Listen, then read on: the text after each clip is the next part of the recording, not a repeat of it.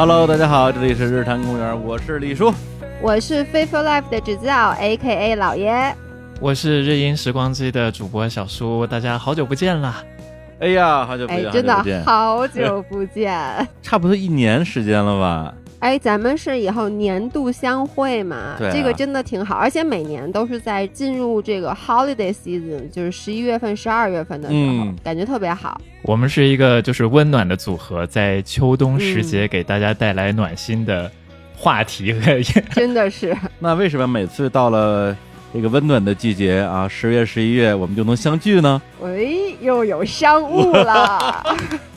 哎，注意啊，我们不是一年才有一次商务，只是又碰到一个我们三个人都非常喜欢的产品，而且我们三个人特别适合讨论的话题。是的，感谢法国沙龙香水品牌配枪朱丽叶赞助本期节目。今天这个节目呢，我们的一个主题是要聊一聊跟那些气味相关，让我们印象特别深刻的浪漫故事。然后也非常感谢啊，佩枪朱丽叶提供了这么好的一个选题，让我们三个人可以一起浪漫一下，从这个圣诞三人组变成浪漫三人组，都挺浪漫的。圣诞三人组和浪漫三人组，就圣诞。不是不是圣诞没关系，我们三个人聚一块就挺浪漫的，我觉得。对，因为去年我印象很深，去年我们的选题虽然是圣诞，但其实我们去年那个商务的产品是一个耳机嘛，对吧？对所以是跟声音相关的。然后今年变成了香水，它等于又是跟气味相关的，就是都是感官引起的回忆。但是 somehow 我觉得对于我来说。气味儿其实是更容易引起回忆的，我不知道你们俩是不是？你们是更容易被什么东西？就是五官之中啊，你们更容易被什么样的感官引起一段记忆呢？我好像对于气味也是蛮敏感的，因为今天就是录音之前，我还仔细想了想，就不说别的，比如说被异性所吸引，我们一般意义上都会说哇，这姑娘长得真漂亮，是吧？或者身身材真好，反正就是一些。视觉方面的很主观的感受，好像很少人说，哎，我我跟这个女孩在一起是因为她特别好闻，她特别香，或者说她声音特别好听。然后一般人不太会拿这个当成一个最重要的理由。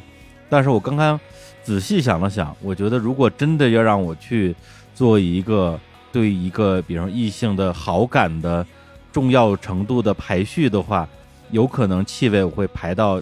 第一位，因为我觉得，如果你跟一个人要朝夕相处啊，就每天在一起，如果两个人从嗅觉上相互不是很适合，那应该还是挺难受的。我可能跟李叔有相似的地方，也有不一样，就是可能还是因为你做 DJ 这个工作嘛，然后对声音的那种敏感是。没有办法的，就是一定是声音排在第一位。就对于我来说，声音真的是排在第一位的。就是好听的声音是很加分的啊，会让人很印象难忘。但是气味儿，就像李叔所说的，我的情况不是说，呃，因为多好闻而怎样，我是很害怕那种很刺鼻的味道。就是，嗯，他如果那个味道很奇怪的话，我就不太想要再去接近了。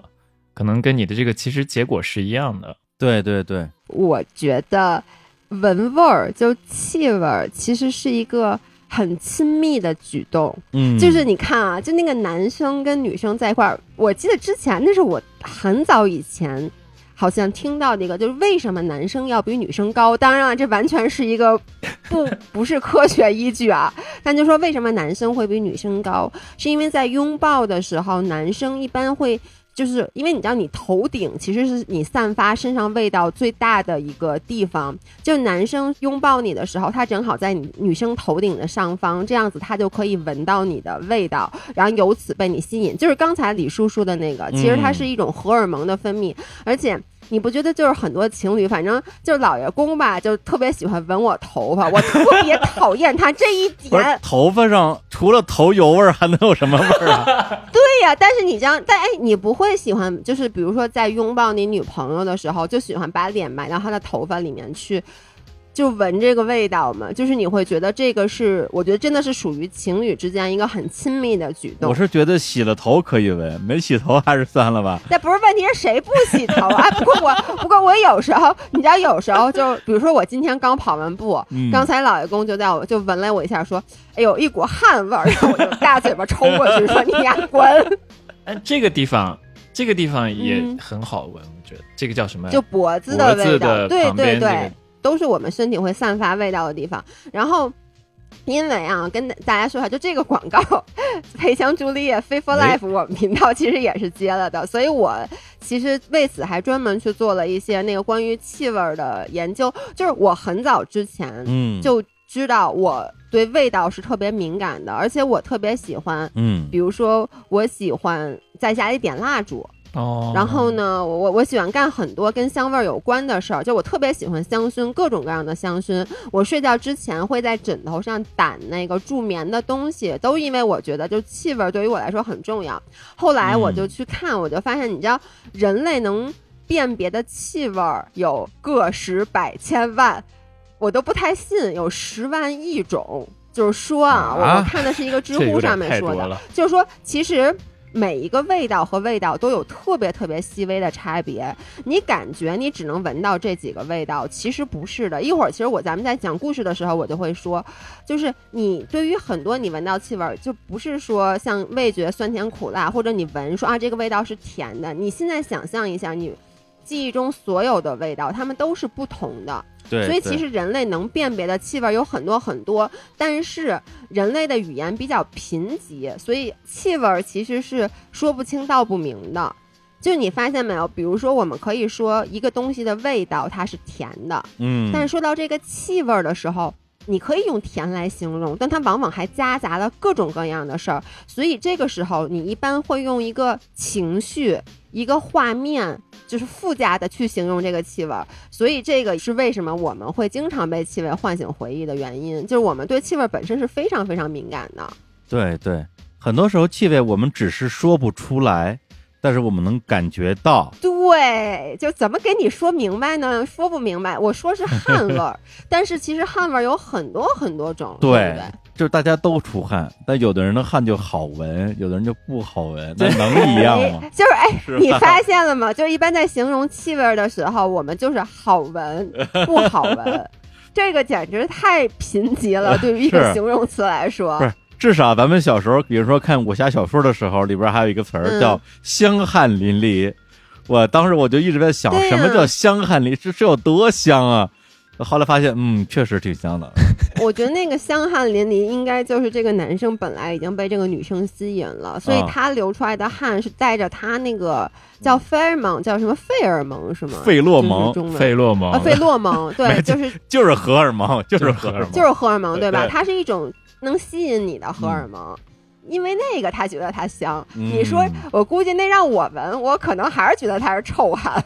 而且我这两年其实对于嗅觉的部分会变得比之前越来越敏感。以前可能我觉得鼻子嘛，是吧？能闻出香臭来就行了，对，就 不用在这些事儿上。长不长都差不多 是吧？哎，就主要的功能是喘气儿，其次才是闻味儿，是吧？嗯对，吧？但这两年确实对于嗅觉的部分越来越敏感，而且我意识到一件事情，就是咱们就说五感吧，比如说你的视觉、嗯听觉、味觉，他们都是你可以选择主动关闭的。在那个佛教有那个说法嘛，非礼勿视，非礼勿听，就是你不该看的时候眼睛闭上啊，不该听耳朵堵上，然后不该吃把嘴合上，嘴把嘴闭上，把嘴闭上，对吧？你就能够自己阻断你的视觉、听觉跟味觉。但是这个嗅觉，你把鼻子眼儿堵上，那不就憋死了吗？你就憋死了。没对吧呼吸了。对，正因为我们必须要呼吸，所以在呼吸的过程之中，我们的嗅觉是一个不能被关闭的五感，它是没有 on off 键的。也就是说，你一天二十四小时，除了你睡着的时候，你无时无刻不在感受这种嗅觉带给你的对于周边环境的感知。你这么一说，我发现我之前其实没有想过这个问题。哎，李叔说的特别对，就是为什么咱们这么容易被气味唤醒？其实就是因为很多时候我们可能对一些东西，比如我们不想知道、不想了解，或我们主观上可能想不去看这件事儿，我们其他的感官就关闭了。但是这个味道，你真的是就无时无刻的，你不再被动的去接收这些信息。对，就是你去菜市场的那个肉摊买肉的时候。实际上你就挺不想闻的，但是你不闻的话，你就买不了。对，而且我把鼻子捏起来，我其实通过嘴呼吸，我一样能闻到这个味道。哎，很神奇，是不 是？对，怎么回事？串味儿了，得。对，所以哎，你知道，就是这种把因为嗅觉而去唤醒回忆，因为你发现没有，就是。嗅觉和回忆之间的那个关系特别特别近，基本上我们能够通过刚才我说的几亿种不同的味道组合啊，就能想起一个特殊的场景。你知道这是一个现象，它现在被称为普鲁斯特效应。有一个特别著名的小说家，他就叫普鲁斯特。然后他在他那个小说《追忆似水年华》中，他写到那个故事，就是说这个主人公怎么就是因为把那个蛋糕他写的特别的好，他那个描写啊就非常的精巧，就是把蛋糕浸泡在红茶里面，然后一口气吃下去，然后就被整个这个。味道闻的时候，这个气味和吃的时候这个味道，就让他特别清晰的回想起他小时候，包括这个家附近小路和小镇的样子，就非常的详细。所以后来就是这种被气味唤醒、既生动又包含情感的这种回忆，被称为了普鲁斯特效应。哎呀，那你说，其实会不会有一种可能，就是人在想起某一个瞬间的时候，他其实那个味道也会跟着一起在闻到？哎，这个我好像没有，哎，也有。说不清，我就在想，因为我刚刚听你的这个描述，我就觉得他们两个之间的这个关系，可能并不是说先有气味会有回忆，那也许他们之间就是一个链接上的一个关系，一个共生的关系。对对对对，只不过就是由气味来激发回忆，可能更容易一点。是的，由回忆来想象自己闻到那个气味，可能会稍微难一点。对，嗯而且我感觉这一个东西吧，它被称为效应，它往往代表了一种就是非主动性。并不是说啊，你闻到这个气味儿，然后你想要去开启一段回忆，而是当这个气味冲进你的鼻腔的时候，这个回忆就纷至沓来，直接冲进脑海。对，而且所谓的效应，它的威力有多大？就是刚才老爷说到这个普鲁斯特效应，我就想到了巴甫洛夫效应，想到了巴甫洛夫效应，我下面就开始 开始分泌唾液了，这个太奇怪了，根本停不下来。李叔是饿了，哎呀，来来来，咱们还是拉回这个普洛斯特效应啊。对，那你们是不是应该也有一些回忆啊，一些浪漫的回忆是跟气味密切相关的？就是看我们对于浪漫这个如何去定义啊，就每个人心里的那个对于浪漫的感觉不太一样啊。我说一个我觉得比较浪漫的一个因为气味的这种回忆吧，就是我在上大学的时候，那会儿在日本。然后有一份勤工俭学的兼职，就是在星巴克当 barista 做咖啡师嘛。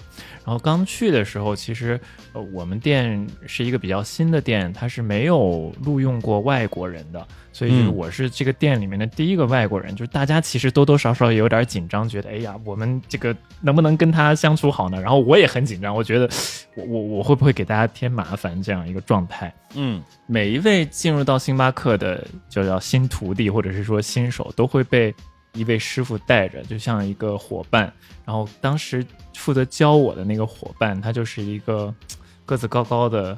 打篮球特别喜欢打篮球的一个日本男生，嗯，我跟他第一次见面的时候我就很紧张，我觉得这是我接下来的呃前辈嘛，哦，但是他就完全不笑，然后就让人就更加紧张。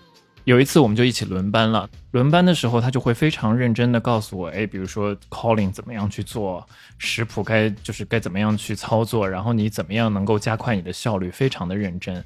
然后结果呢，就是在第三次还是第四次轮班的时候，我有一次做 calling，我们上次圣诞节目的时候也说了 calling，就是你要下单的这个饮品要准确的告诉做饮料的人的时候，我把拿铁叫错叫成摩卡了。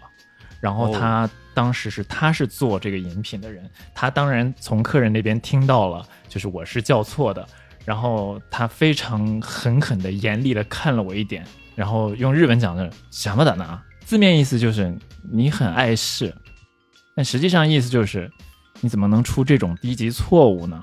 嗯，然后我就对于这句话就觉得我真的是太不应该了哦。那天他就一直都不跟我说话，然后就很生气的样子。我其实现在觉得他并不是真正的生我的气，他只是觉得你怎么这么的，就是不认真也好，就是这么简单事儿你可能能能出错。然后从那次开始，就在我的心里，我就觉得真的我好害怕我的前辈，我就特别不希望能够跟他排班排到一起。他可能也意识到我有这种这样一个情绪吧，他就会跟另外一个女性的前辈就递话啊，他就说你跟小苏说一下，其实我不是生他的气，但是这种。低级错误他不应该犯，他的日语这么好，就是我们对他是有更高的期待和要求的。然后我就发现，哎，这个表面上这么就很凶 的这样一个人，他基本上他不会跟你多费一句话，不像其他的同事吧，他平时还跟你聊一聊，哎，你喜欢听什么样的音乐啊？你你平时喜欢做什么呀？他没有一句废话，但是真正的就是你出错或者是说你做的不好的时候，他也会通过这样子的一个方式。去关心你，希望你把事情做好的这个，给我留下了一个很大的反差。就是离开星巴克以后，我就觉得这位前辈在做这个咖啡的时候嘛，就这种很严谨的态度，其实对我后来做事情也是有一定的影响。回到西安之后，也有一个特别好的朋友，他在开咖啡馆。他有一次去参加咖啡节，跟我说：“嘿，之前在星巴克当过咖啡师的人，要不要来帮个忙？”然后我就好久没有拿起这这工具，然后又开始让磨粉啊，就是一系列的这些做的时候，就特别特别的认真。他说：“你咋这么像个匠人一样的？”我说：“我我不是像匠人，我只是突然一下想起来了，那个曾经教我带我上这条路的人，他对我的要求就是这样的。”你其实咖啡师是不允许喷香水的嘛？我之所以对他印象一开始有点害怕，或者是有点不太好，我觉得这个人有点难以接近。他用的是那个香奈儿的 Allure Sports，就是特别叫什么猛男香那种。就是当他下班了之后，出了星巴克之后，给自己喷一点那个，然后他就走了。有一次就是撞见，然后发现嗯。怎么这么呛？每次闻到咖啡的味道，我会想起这样一位严厉的师傅的同时，另外一个人也是用的那个香奈儿的 Allure Sport 的时候，会觉得啊，不要吧，又是这样一个猛男香。这两个味道会同时让人一方面是觉得啊，感谢他给了我这种很严格、很认真的态度的影响，另外一方面觉得猛男香还是不要。那等于说有两种不同的气味，都是通向同一个人的，一个是这种咖啡香，一个是猛男香。是是，其实就这也是他的两面嘛，就一面是他工作的时候的样子，然后一面是他在私下时候的样子。我不想知道他私下时候的样子是怎样，我对那个没有兴趣，只是 私下应该是个猛男，我猜。好吧，就当是这样子吧。在我印象里，我想把他留下来的是一个非常严厉的，但是内心很温暖的我的咖啡师傅，就这样就 OK 了。嗯，所以小苏，你现在每次进到星巴克，你还会因为这个味道想起这个人是吗？所有的咖啡，所有的咖啡味道，我怎么觉得他在你心目中留下了不可磨灭的阴影？倒也不是不可磨灭，就是你知道，本来大家心目中的日本人可能都是比较客气的啊，请多关照啊什么的，人家就是第一句来哟。就这一句哟就结束了，什么意思？哟什么意思？就是用英语说的话就是哟哦，就 哟，对，就是黑门。用北京话说就是 哟，没有一句废话，就给我感觉特别的酷。然后就是其他的几位伙伴都是属于那种。很典型的星巴克，就是对很温馨，然后很 nice 的那种，很甜的那种感觉，所以跟他形成了一个比较大的一个对比吧。对对对，嗯嗯嗯。其实关于星巴克，我觉得你说那个我特别能理解，因为咱们上一期节目不是说过嘛，就是咱俩都是在星巴克打过工的，而且都是在国外的星巴克打工的。然后我也是因为。我忘记我之前有没有说过，我其实小时候是对咖啡的味道很抗拒的，因为在我上学的时候，那个时候还什么都不懂的时候，我喝过一杯美式，你们能理解？就是像中药对吧？特别难喝版的，就是就是感冒 冲剂。然后呢，我在咖啡厅里面，我也感受不到大家就我现在所喜欢的那种，觉得进入咖啡厅是一种温暖的，就是咖啡的香气。比如说现在，我就算不喝咖啡，我都喜欢坐在咖啡馆里面。你不觉得人对于咖啡的味道，就是你闻见这味儿，你首先你提神儿了，第二你在那里面，我觉得在咖啡馆里面，尤其是如果有嗯阳光的话，你有一种第一有一种安全感，第二你觉得你今天。必须得特别的高效，就是你坐在那儿，你觉得你就要开始食指在键盘上就要起飞了，你就觉得你今天是高效的一天，要不然你就得跟别人说一说金融产品和最近这个股市，就是你是进入那种状态了，所以我觉得这个味道会直接把那个味道导出来。然后我之前在那个星巴克，其实它有点不一样，就是我在的是一个在儿童医院里面的星巴克，嗯所以它当时那个味道啊特别神奇。你们想象一下，它是咖啡的味道，混着一点消毒水的味道，哦，混着一点那种医院里特殊的味道。说实话，后来就是唯一一次闻到，是有一次我带着咖啡去医院，当时我爸住院，我去看我爸，然后我打开那个盖儿那一瞬间，那个咖啡的味儿扑鼻而来，然后混着当时医院里的那种味道。因为说实话，国内的医院我没有印象说哪个医院在医院的里面是有星巴克或者有任何咖啡厅的。这个跟咱们的可能文化不太一样，然后那一瞬间我就被那个回忆就扑面而来，因为那个咖啡厅跟别的星巴克是不一样的。那个咖啡厅每天接待的是特别疲劳的医生和护士，以及特别焦急的那些家长。就你想，你孩子在医院里住院，所以我们那个咖啡厅，我记得我当时去面试的时候，我的那个上级嗯他也不太好相处啊。为什么星巴克上级都不那么好相处呢？当时他也是很严肃的一个人，然后他就跟我说说咱们这个 Starbucks 跟其他任何一个 Starbucks 我们是不一样的，因为星巴克进去以后都会先教你说，你人要对客户态度特别好啊，等等等等。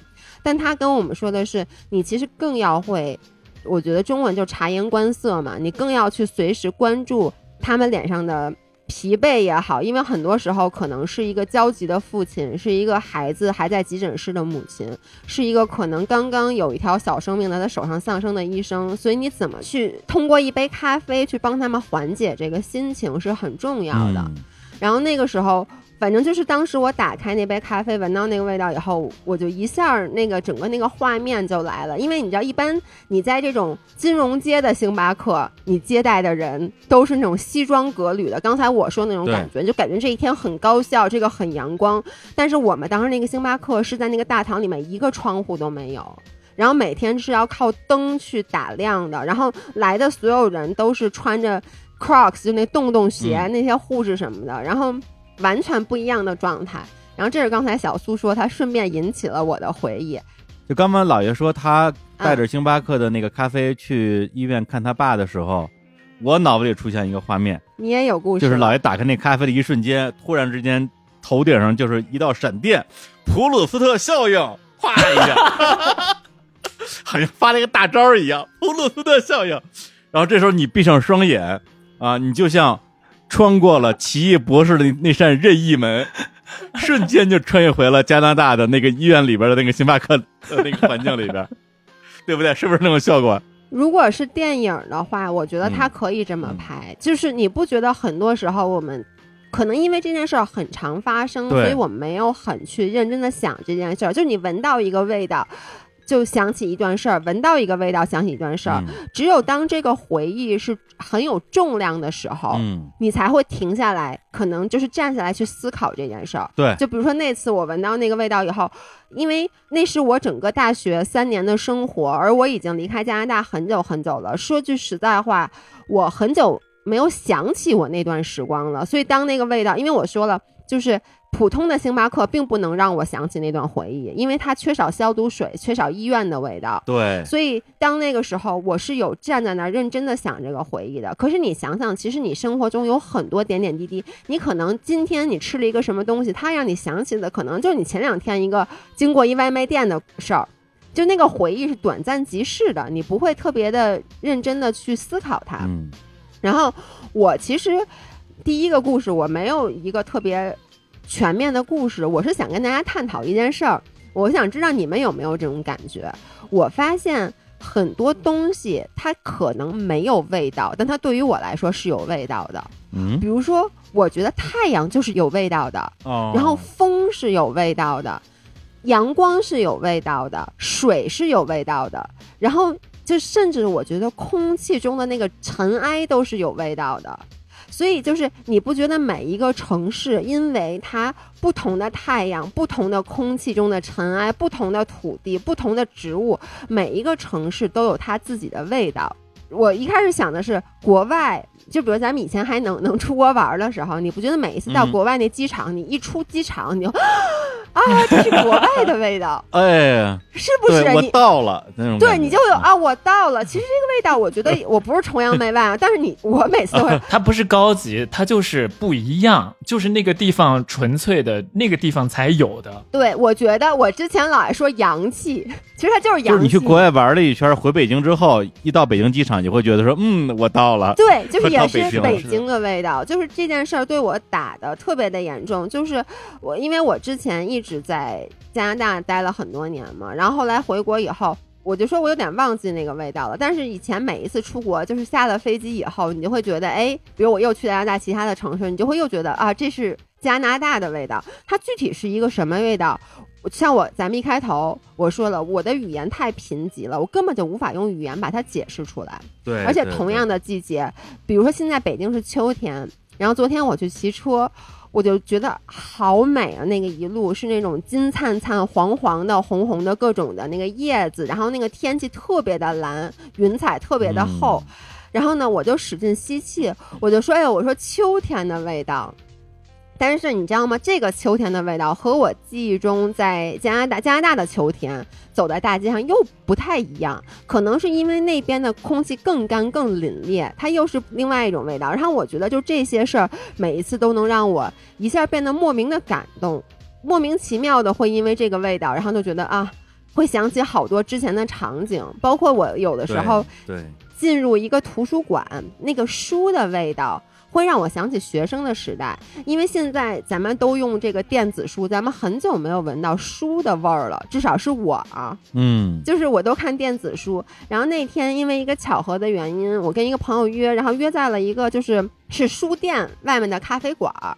去完咖啡馆，我就走进那个书店，就是好多好多那个书的味道，让我一下子就想起，就上学的时候，当时我和姥姥，我们俩不是高中同学嘛，我们俩当时老在北图学习，就是在那个北图的图书馆里面的自习室里面学习，然后就是做各种各样的题，所以当时那一瞬间，我脑子里想起的就是我和姥姥在北图学习的那个时间，嗯，就很神奇。你们俩会因为这种就是普鲁斯特了，这是不是普鲁斯特了是的 对，而且没有一个固定的味道。你说它是一个多么，嗯比如说只有李叔用这款香水，没有人别人用这款香水，那么我闻到了，我想起李叔，我觉得这个很 make sense。但有的时候就是那种很神奇的味道，就是可能一阵风刮过去的味道，会让你想起一个人。对对，刚刚老爷说那个城市的味道，我特别有感觉。就比如说东京的那 羽田机场里面的那种混着海水的那种气味也好，或者是北海道冬天那种那种刺鼻的冷，然后混杂着一点点雪的味道，我我难以描述出来。但是我相信那个雪是有味道的。哦，雪的味道，我觉得你描述的很好嗯哎，因为你一说，我立刻就能想到，就是其实我在国内没有经历过那么冷的气候。我一开始去加拿大那个城市叫埃德蒙顿，它有零下三十多度的那个气候。但是那个味道，就是你刚才说的，就是那种刺鼻的冷。为什么说它不仅是味道，它甚至都有都有触感了？是是因为你一吸气，因为太冷了，你觉得你的鼻毛都被冻住了，就是那个鼻黏膜被粘住了，就你能感觉鼻子嗯，有那种感觉，但是它是有然后呢味儿的，混着那种就是雪，就它不是一个对。简简单单的说哦好冷结束，不就是它还是有一个味。我特别赞同老爷刚刚说的，我们的语言很贫乏，那因为你闻那个北海道的那个雪的味道跟新泻的雪的味道，我闻出来是不一样的，因为两个地方的地理位置不一样，一个面太平洋，一个面方不一样，面那个日本海那边，就必然是不一样的感觉。李叔呢？大理什么味儿？对我也想问，我记得特别早，可能零几年的时候，我跟一个姑娘在聊天儿，然后我就跟她说：“我说我是一个特别喜欢旅行的人，啊，我喜欢在不同的城市之间穿梭，然后去感受每一个城市带给我的不一样的这种异域感吧。”然后姑娘就特别不解风情的说了一句：“说城市跟城市不都长得差不多吗？能有什么区别呀？”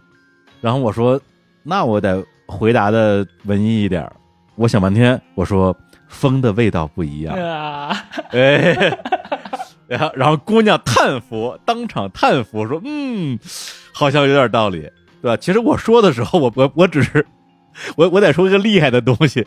但是那之后，我就开始留意这个不同的城市的所谓的风的味道，实际上就是空气的味道嘛，确实特别特别不一样。包括比如说，我前几年，比如一八、一九年，每年都会去一两次日本。那你一到那个羽田机场、成田机场，闻到的那种，就是就是，我觉得它带有日本的很典型，他们会会在这种公共设施用的那种清新剂的那个味道。是的。那个味道是特别典型的，你在其他的国家都闻不到。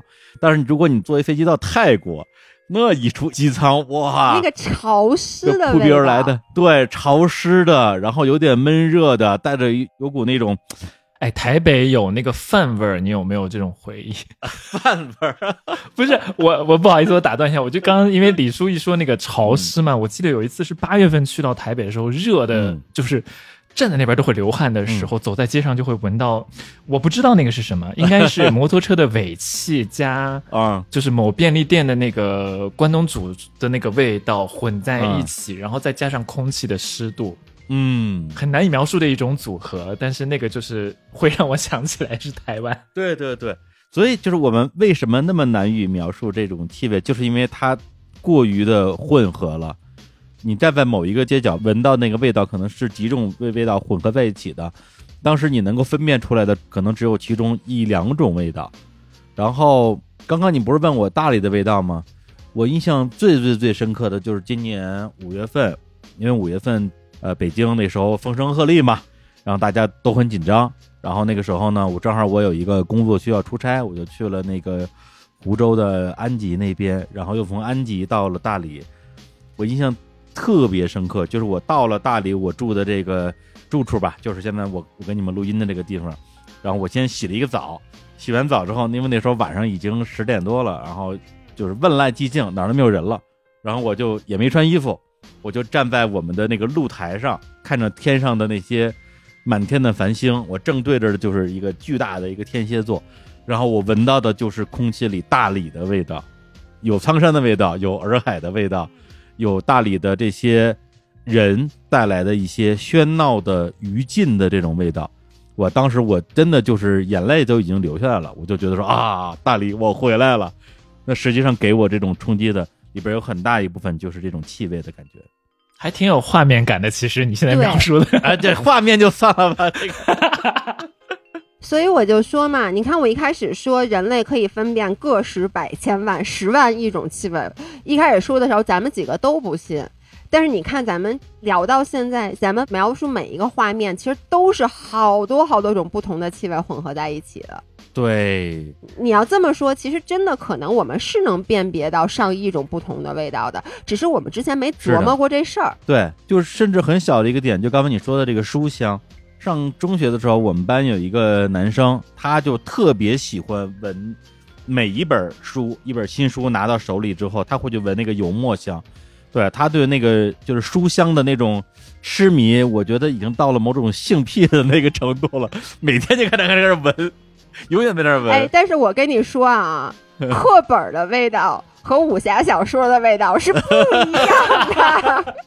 真的，那当然不一样了。课本的味道闻起来令人作呕，但是金庸的小说的味道闻起来就是让人着迷，简直就是香汗淋漓。对，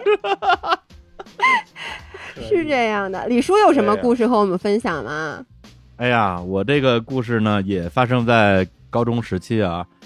本来这种这种小情小爱的事儿，哎，就是这些年也不太好意思再出来分享了。但是呢，呃，转念一想，毕竟高中毕业也过去快三十年了，应该可以说了吧。我记得应该是高三的时候，有一次重新的分班，就是我们年级有两个班被拆散了，然后就把那些学生插到别的班里边。我们班没有被拆散，但是我的同桌是一个从别的班来的一个女生，然后呢，他成绩特别好，应该能考班里前几名的那一种。老师把他安排在我的旁边，可能也是想督促一下我的学习吧。对，但那个时候呢，是吧？十八岁蹦蹦脆啊，正是情窦初开的时候，这心里哪有什么学习啊？突然班里来了一个很可爱的女生，又坐在我同桌，那我肯定怦然心动啊，陷入到了某种那种少男情怀里边，而且也不能说是我一厢情愿啊，就是在我们俩做同桌可能一两个月之后啊，我们在课桌底下的那个。手就开始有一些小动作了，然后这个时候呢，就验证了一句话，就是老师总是说，我站在讲台上面，你们在底下干什么，我都能看得见。对，从小学的时候，老师就这么说，但我始终不太信啊，因为我学过物理，我觉得从物理学的角度，你那个你那个位置根本看不到我底下小动作啊，那这课桌给挡上了。哎，但是我跟你说啊，我以前也不信。后来呢？有一次我是干嘛呀？帮一个就已经成人了之后啊，好像帮一个谁，我一个同学还怎么着，去过学校里去帮他看过一次这个教室，嗯，确实是都能看见。我跟你说，你底下的什么？什么猫腻？就是你 站在讲台上，你就看那些孩子们一清二楚。而且当时我就觉得，有些人就觉得他看不见我，我就看不见他，他就会把那书立起来。我当时就想的是，原来这这不就是当年的我们？因为你知道，你就去把那书立起来，你觉得从物理学的角度来讲，我看不见你，你也看不见我，不是的。所以你的老师对你接下来的那些行为，一定都刻在眼睛里了。你接着讲。对，所以当时我心里的想法就是说，他看不见我特美，然后上着课就在底下开始有一些手拉手的动作，结果过了不到一礼拜，我们俩这同桌就被拆散了，说明他看见了，老师看到了，哎呀，太惨了！拆散了之后，这结果有多惨？我成为了我们班不能说唯一了，得说唯二，唯二两个同桌是男生的男生，你明白了吧？也就是我们班所有的同桌都是一男一女，只有我跟我的同桌是两个男的坐在一起，可能也也是为了我的学习上着想吧。对，我也我也感谢他，就把我们刚刚啊萌生的一点点的这种小小的火苗就给浇灭了。那为什么会讲那个故事呢？当时那个女生她当然有很多在那时候眼里很可爱的点，比如说长得也很小巧玲珑、很漂亮，然后。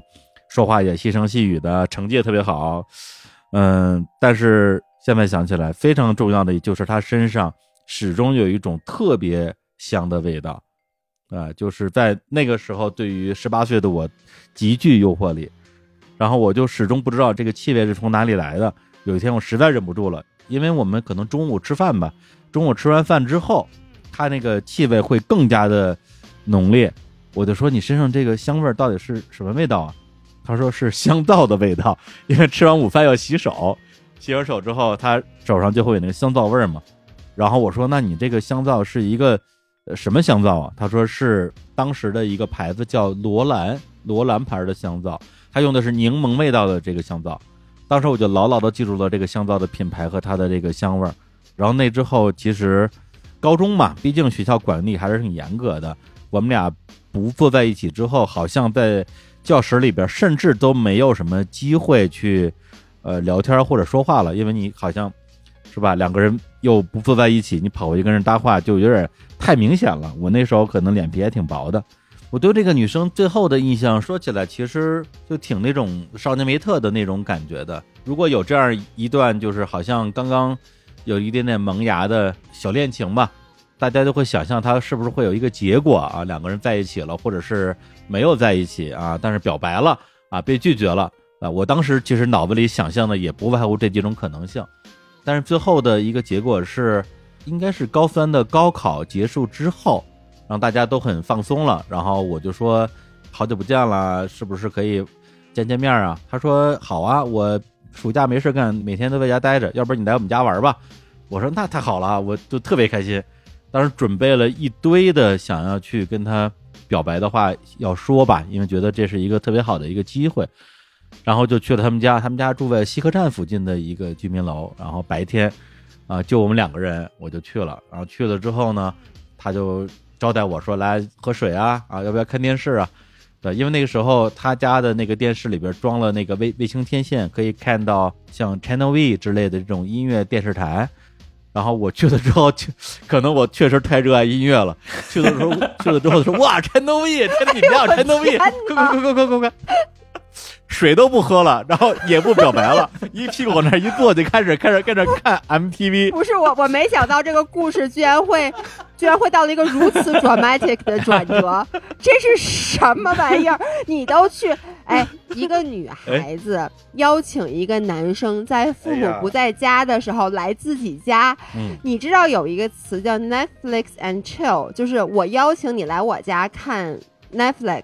哦，然后呢，我们一起来放松放松。但你其实知道我是来邀请你干嘛的吗？你还真是来看电视的呀！看看爱死机啊，Netflix 啊，爱死机两季一口气看完啊。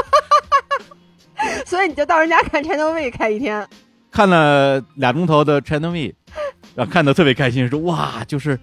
呃，你们家居然可以每天可以可以听到这么多好好听的歌，明天我还来可以吗？呃，对，我好想来。当时的这个表情是怎样的？那现在就说到最后的一个尾声了，就是在那天下午看到的一堆的 MV 里边，然后里面有一个 MV，这首歌的名字叫做《鸦片玫瑰》，然后唱这首歌的是一个台湾的呃老歌手啊，那个时候还没有那么老，就他在弹的吉他，然后在 MV 里边还有七八个。男生跟他一起弹着吉他，啊，弹着吉他唱一首叫做《鸦片玫瑰》的歌。他的歌词是这样写的：今年的秋天来得早，你说我们的热情好像也老了。我想了又想，到底要怎样？也就这样。我这是第一次在电视里看到这首歌的 MV，也是第一次听这首歌。然后看到这首歌的歌词的时候，我觉得我脑子里就不知道为什么，就突然之间。有一个很小、很微弱，但是又非常清晰的声音跟自己说：“算了吧，可能也就这样了。”你们的热情老了，这是被二十多个 MV 给弄老了是吗？你们你们的热情老了。我觉得就这首歌，它带给了我一种就是在那个时候非常容易击中我的一种文学性的伤感，然后我完全进入到一种文学性的状态，就觉得说。这样挺好的，然后我就走了。不是你真是一文艺青年，我我我我能说，我特别受不了你们这种人，这个是啥啥玩意儿？而且 啥玩意儿？咱咱同桌听咱节目吗？我我特想跟这同桌说，你什么都没有错过。我跟你说，就这种人啊，你就不能跟他在一块。他今天能因为你一首歌，而且你想，你们俩手都拉了。结果就因为老师把你们俩给中间调了，不是一个桌了，你们俩又没分开到两个城市，居然话都不怎么说了。不是，这说明不是这里边还有一个很微妙的点，就是我们俩确实是手拉手了，但是我们俩没有关于这件事情有过任何的讨论，所以才暧昧啊！我听着都很心动啊。觉得好可爱啊，两小无猜的感觉，就是我觉得很浪漫这个故事。然后，而且就是你说的那种味道，我其实特别的能理解。你要这么说，我也能想起来，我上高中的时候，我那个同桌，他那个身上是那个舒肤佳的味道。哦，但是呢，你知道，因为我也是一男的，上高中的时候，他也是一男的，但是就是我，我还经常跟他说，我说，哎呦，我太喜欢闻你这香皂味儿了。哎，你说咱上高中的时候，为什么老师都要把男和女？他又不想让你谈恋爱，他又要非一个男的旁边坐一个女的。你说他这这是一个悖论，你知道吗？我们躁动的荷尔蒙，对不对？这是一种精神折磨，这何必呢？修行是吗？对，是修行啊，真是修行。行，那咱们关于和气味相关的浪漫回忆啊，这个普鲁斯特，咱们现在已经已经普了一轮了。然后小苏要不要给我们放首歌啊？给我配首主题曲。好啊，我觉得各种各样的这种回忆啊，相信。我们日坛的听友们在一边听我们在那儿说各自的布鲁斯特的时候，已经在想自己脑海中的布鲁斯特了。所以，跟大家一起来分享一首歌曲，它是没有歌词的，所以你可以跟着你自己的回忆，闭上眼睛去回忆一下你自己脑海中的布鲁斯特。大家可能会说：“哎呀，小苏，你是不是要播日文歌？”不，我们今天来听不是日文歌。法国的电子音乐人 F.K.J 的这首歌曲叫做《依兰依兰》，它是发表在二零一九年的同名的 EP 当中的主打歌曲。那这个依兰依兰是一种植物，通常说法是它可以放松神经系统，能够让人感觉到欢愉，可以疏解愤怒、焦虑、恐慌的情绪，并且具有催情的效果。那怎么样具有催情的效果，或者怎么样有浪漫的感觉？我们听一下之后，大家来稍微稍作休息一下，听一下这首歌。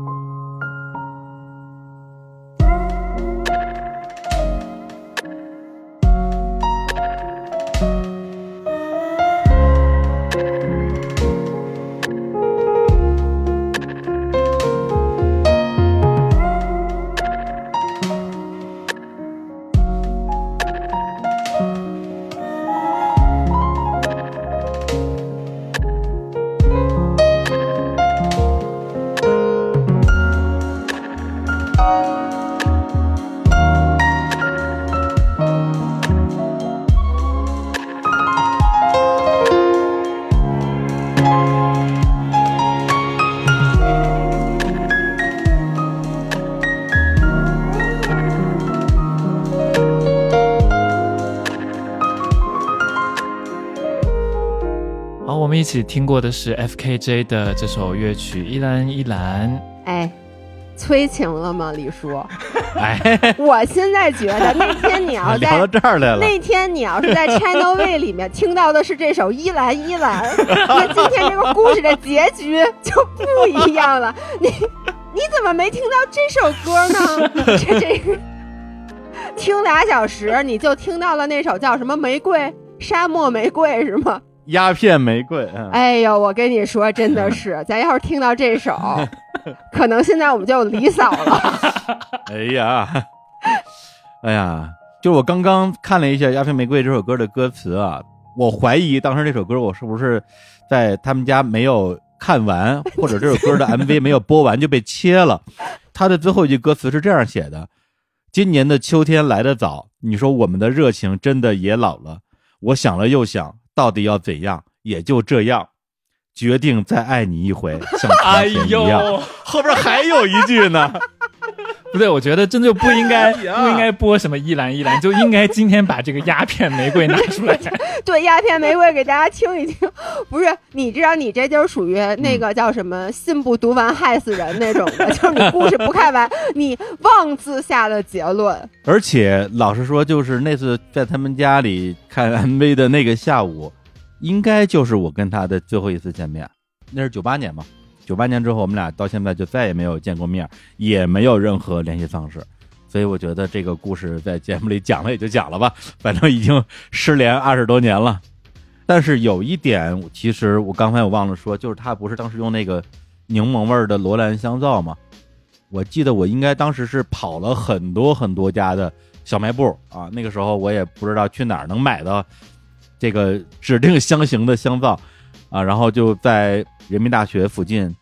去了好多的小店儿然后最后应该是在人大里边的一个小卖部买到了这个柠檬味的罗兰香皂，然后我自己用了很长时间，对，就是用完一块再买一块，用完一块再买一块那种，就是想把那段青涩的感情的一些画面通过这个气味留下来吧。对，我觉得，哎呀，这个一回忆起往事，又进入到一种文学的忧伤了。我其实还蛮懂李叔的这种。想要把一段回忆留下，要说到这种洗衣用品，或者说我也有一一个，就是我之前谈过一段远距离的恋爱，当时也彼此都很年轻嘛，就二十五六岁的样子，也不是特别的成熟了。我觉得，那这段感情虽然也没有持续的很久，但是两个人也是非常的全力投入的一段很难忘的一段经历。在这个里面，我就想起来，其实他当时有用一个。应该是叫做消毒液，滴露消毒液是这么叫吗？是是是，我刚刚还在用，我刚刚洗了一锅衣服过来录的节目，然后就是那个消毒水或者叫消毒液的那个味道。我之前在日本洗衣服的时候是没有用过这样子的一个东西的，所以就是在认识交往了之后，有一次我帮他洗衣服，他说：“哎，你把这个记得用一下。”我才发现说，嗯、原来是是需要有这样一个东西的。然后才发现说，他的所有的衣服上其实都有这个味道。然后我就问他说：“这个是一定要这样子吗？”他说：“用这个已经用习惯了，就包括像李叔刚刚一样，可能就是用习惯了，会有一种感觉很清洁的，会更放心嘛，卫生的。对对对，就算你把比如说袜子啊什么都混在一起洗，你只要有这个东西，你是可以。对啊，对啊，袜子啊、内裤啊、球鞋啊都放在一起。球鞋放一起。对啊，我也是，球鞋也放一起洗啊。不是你真放一起啊？我胡说的。真放一起洗啊，老爷。不是你，我跟你说，我不是我我之前 球鞋跟内裤吗？对呀，球鞋和内裤啊啊，只要放了消毒液就可以是吧？就是我之前有一期音频，可能是我特别脏的故事，反正就是讲了这个故事，好多人都受不了了。我的天哪！而且还有我晾衣服都不晾在架子上，我都就是每次洗完衣服都直接扔在地上，让他们自由的干。啊！不可思议！这是一个小插曲，也有味道，也有味道，是一种。不太干净，内裤上面有球鞋的味道，球鞋上面有内裤的味道。那你还是得多倒点消毒液，然后就只有消毒液的味道了。我们继续说这个消毒液，我我小苏本来挺伤感的，然后我没没有伤感，就是本来这就是一个故事，结果我现在就是觉得，嗯，不知道该怎么讲下去。世界大无边啊，这没有，这是世界之大无奇不有的，我觉得。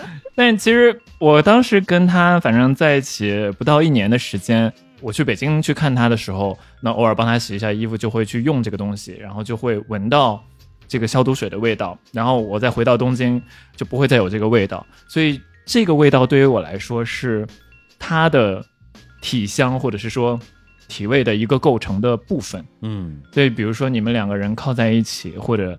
拥抱在一起的时候，你就会除了就是他自己身上的带的那个体香之外，还会有这个消毒水的味道。就我有些时候从北京回到日本的时候，就会穿上他的衣服，就穿走了以后，那个衣服上带着这个消毒液的味道，你感觉哦，虽然他此时此刻不在你身边，但好像也是有这种味道，好像在陪伴着你一样。嗯，然后我们在分开了之后，很长一段时间都没有从以一个比较健康的、正常的方式迅速的走出来，也要了一些时间。有一天就在日本的家里自己去清理衣柜的时候，发现有一件他的 T 恤衫，然后那个 T 恤衫上就会有这个消毒水的味道，我才发现已经很久很久，这个人已经不在我的身边了。可能那段时间还是没有完全走出来。所以就拜托国内的我们的留学生的朋友嘛，他就会往返在两地，从中国回到日本的时候就帮我买了一些，我就开始在日本的家里洗衣服的时候，会用一下这个东西，觉得好像这个人还在我的身边，然后这个东西用了将近一两年，突然有一天，哎，没存货了，或者说，哎，用完了，没有想到要去去补给，没有想要去继续。加一点儿的时候，发现，啊，好像自己没有这个味道，走出来了也没关系了，嗯，所以我并不觉得这是一个伤感的故事。我觉得其实这个气味就是，我们刚刚不是说这个普鲁斯特，就是你闻到一个气味，然后你就会想起一段回忆嘛。我可能是一说到这个人，或者说一说到这段回忆，又会想起这个味道。你下次拥抱李叔的时候，你可以好好的感受一下，因为跑着我，你不是一直用滴露吗？啊，我我我用，我确实对吧？那你所有的衣服上都是滴露的味道。苏苏，你下回拥抱李叔的时候，你看看你会不会又被就是排山倒海的记忆给压倒？普鲁斯特。但是啊，我想跟老爷说的就是。很奇妙的就是，我以前一闻到这个味道，我就会想起他。现在我闻到这个味道，的确是知道说 OK，以前他也用这个味道，嗯，但是现在我好像不会有那种感觉了。就算我现在拥抱李叔，我只是会闻到说，OK，李叔用的是滴露，但是李叔身上的不是前任的味道，就是滴露的味道，不是催情的味道，是吧？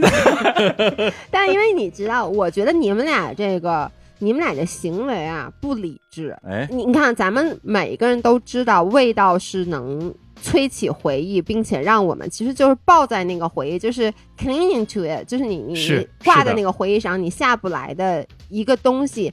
然后我觉得这个时候你其实做的应该是当断则断。如果你真的想走出来的话，你就更应该把所有跟这个气味有关的东西，你都先移除出去，而不是说你还要把这个味道。铺满你的整个世界，然后让你无时无刻的不再被这段记忆所侵扰。我觉得这不是一个特别明智的行为。对，我觉得老爷说的特别的对啊，但是我有一个不同的理解方式，就是为什么我们在比如说离开了一个人之后，会想要通过这种气味的方式让自己沉浸在一个有他的回忆的世界里面，往往是因为当时两个人其实真的是感情非常的深。彼此相爱，然后最后，不管是因为什么样的原因分开了，对，并没有说在一夜之间改变这个人在你心里的位置，并不是说咱们分手了之后就是敌人就是仇人，而是说这个人他依然是在心里面占一个很重要的一个位置，至少需要一段时间才能够让这个人从生活到自己的内心世界淡出自己的生活。而某种意义上，如果两个人在一起。呃，也一起生活过一段时间的话，某种意义上，它就是你生活的一部分，或者说，它是你存在的一部分。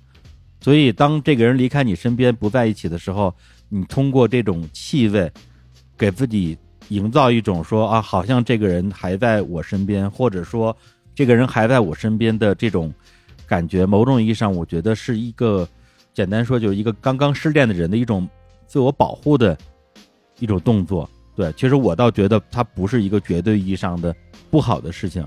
那小苏他也是用了，比如说一两年的时间，啊，让这个气味从一个只要一闻到就可能会受不了的这样一种通感，到后来变成说，哦，我知道这个气味是跟它相关的，但是我已经没有那么在意这件事情了。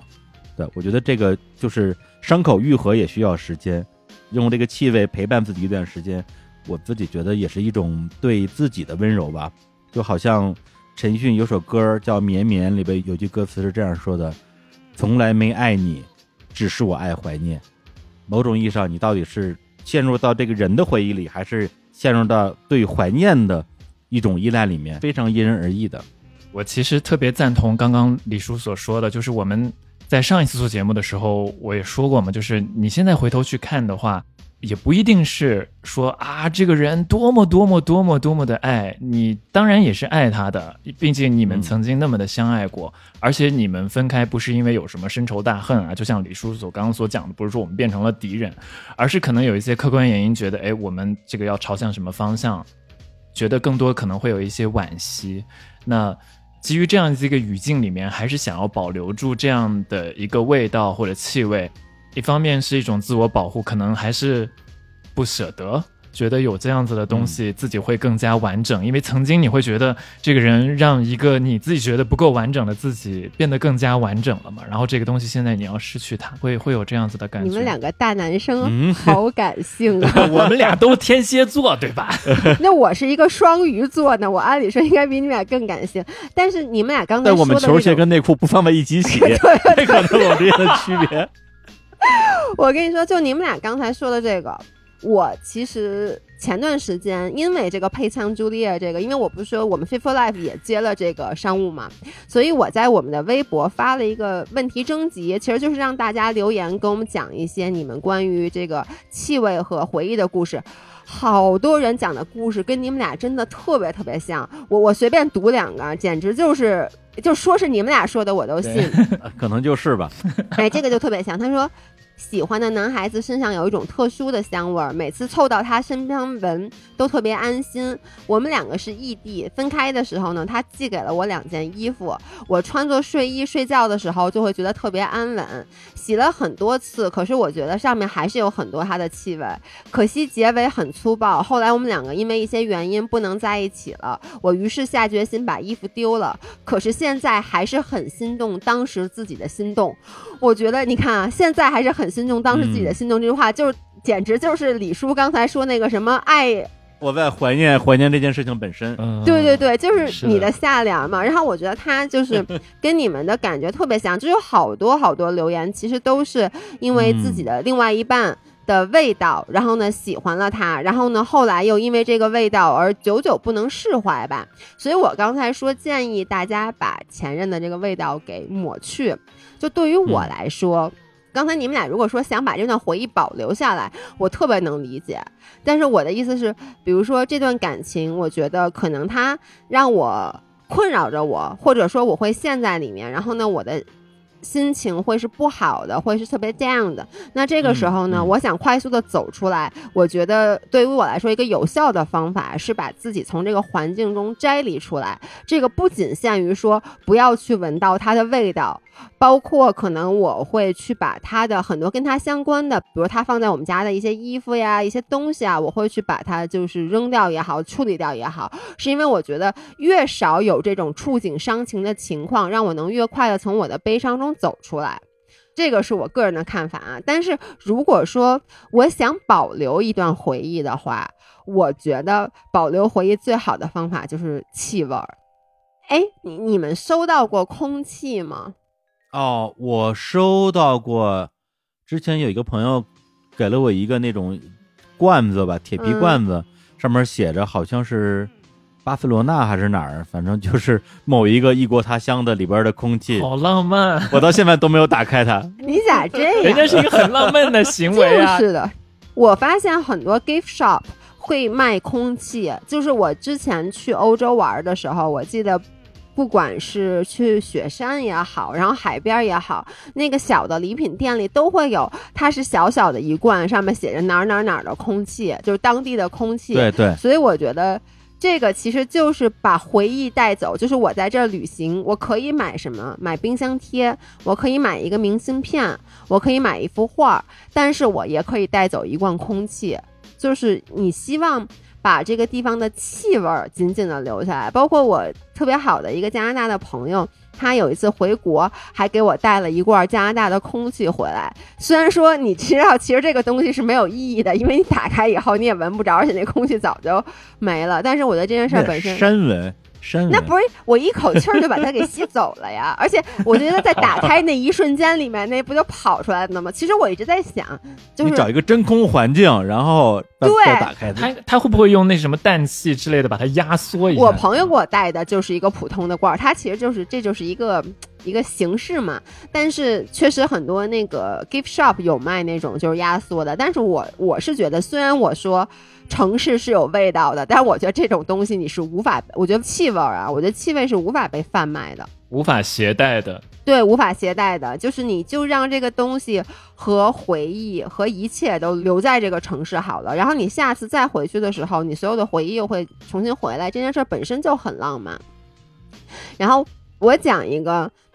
哎，我一讲可能会哭的故事，但这个故事呢，我我觉得对于我来说是浪漫的。你看我的故事跟男欢女爱 都没有关系，就是。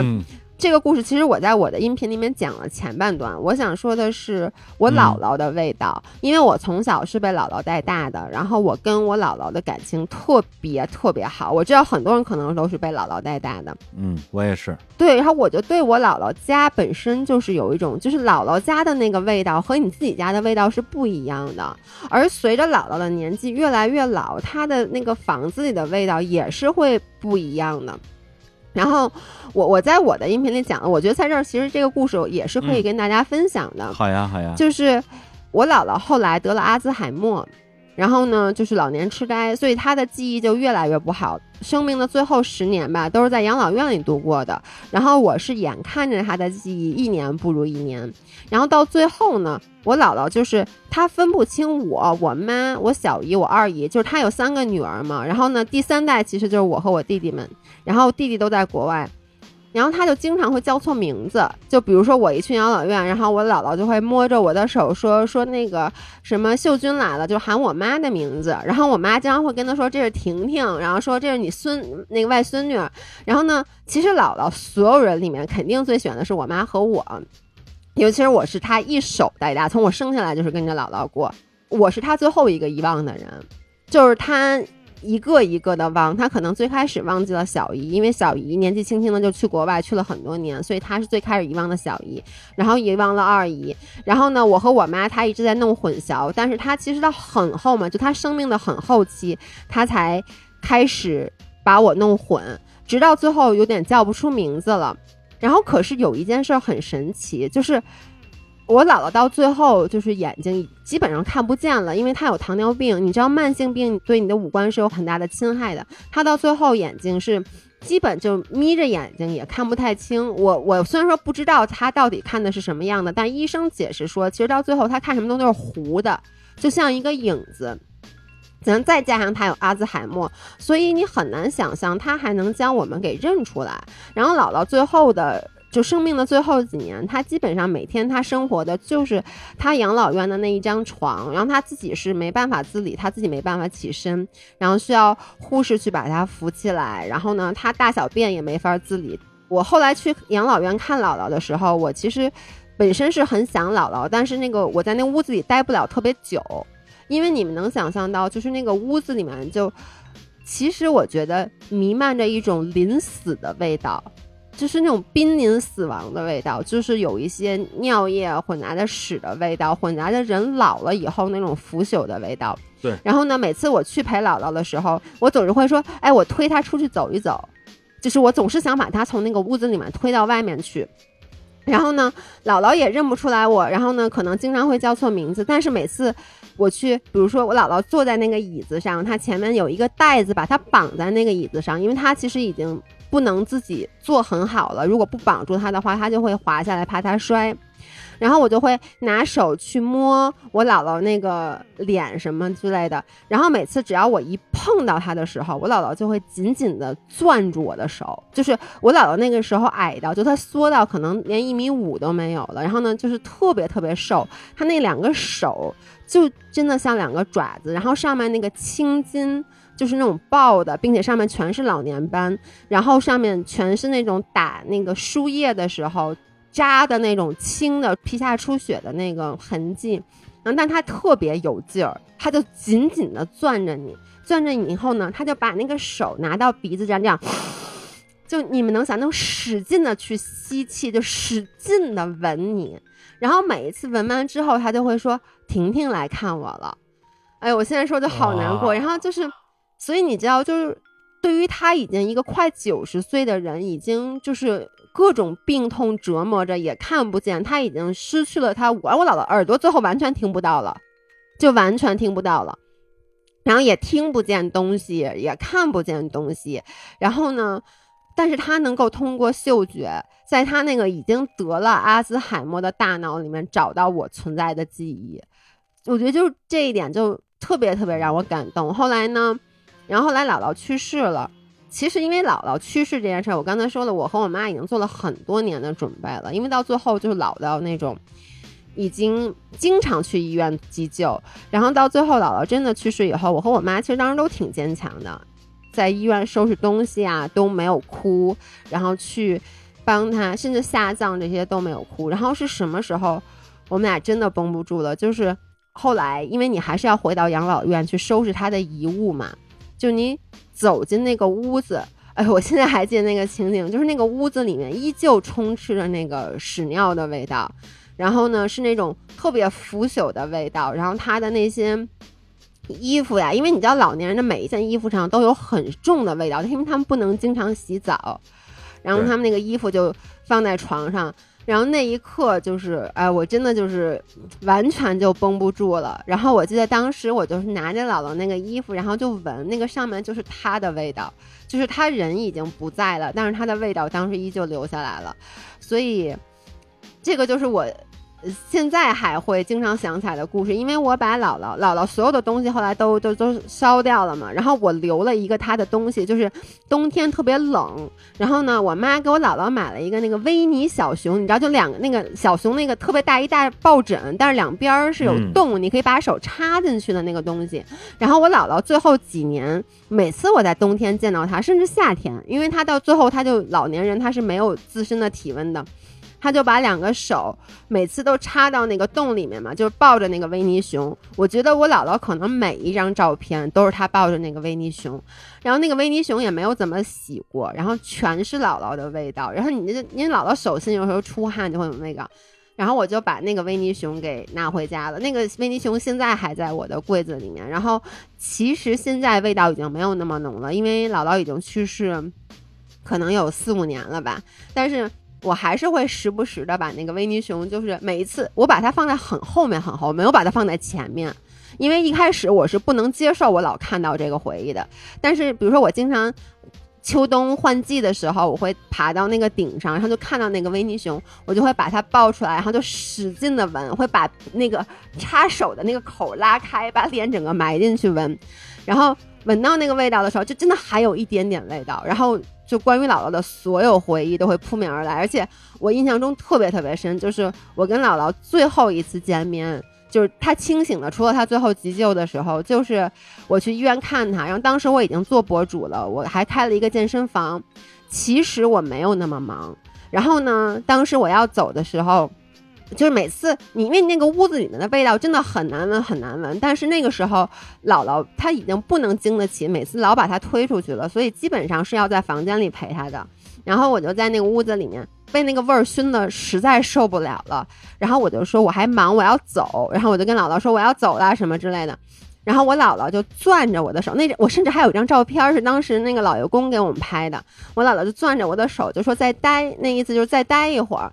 然后我就说不行不行，我说那个，我说我得回去工作。我跟姥姥说，我就对她喊工作要挣钱。然后我姥姥最后一个动作就拉着我的手，就把那个手放在她的鼻子上，使劲闻，使劲闻。然后我就把那个手从她的手里面抽出来，然后我就走了。然后这是我们俩最后一次说话。然后我特别感谢当时我老就是我男朋友老爷公给我们拍了一张照片儿，就这样。所以这个是我关于气味一个特别浪漫的回忆，我觉得。我把他们俩都说哭了。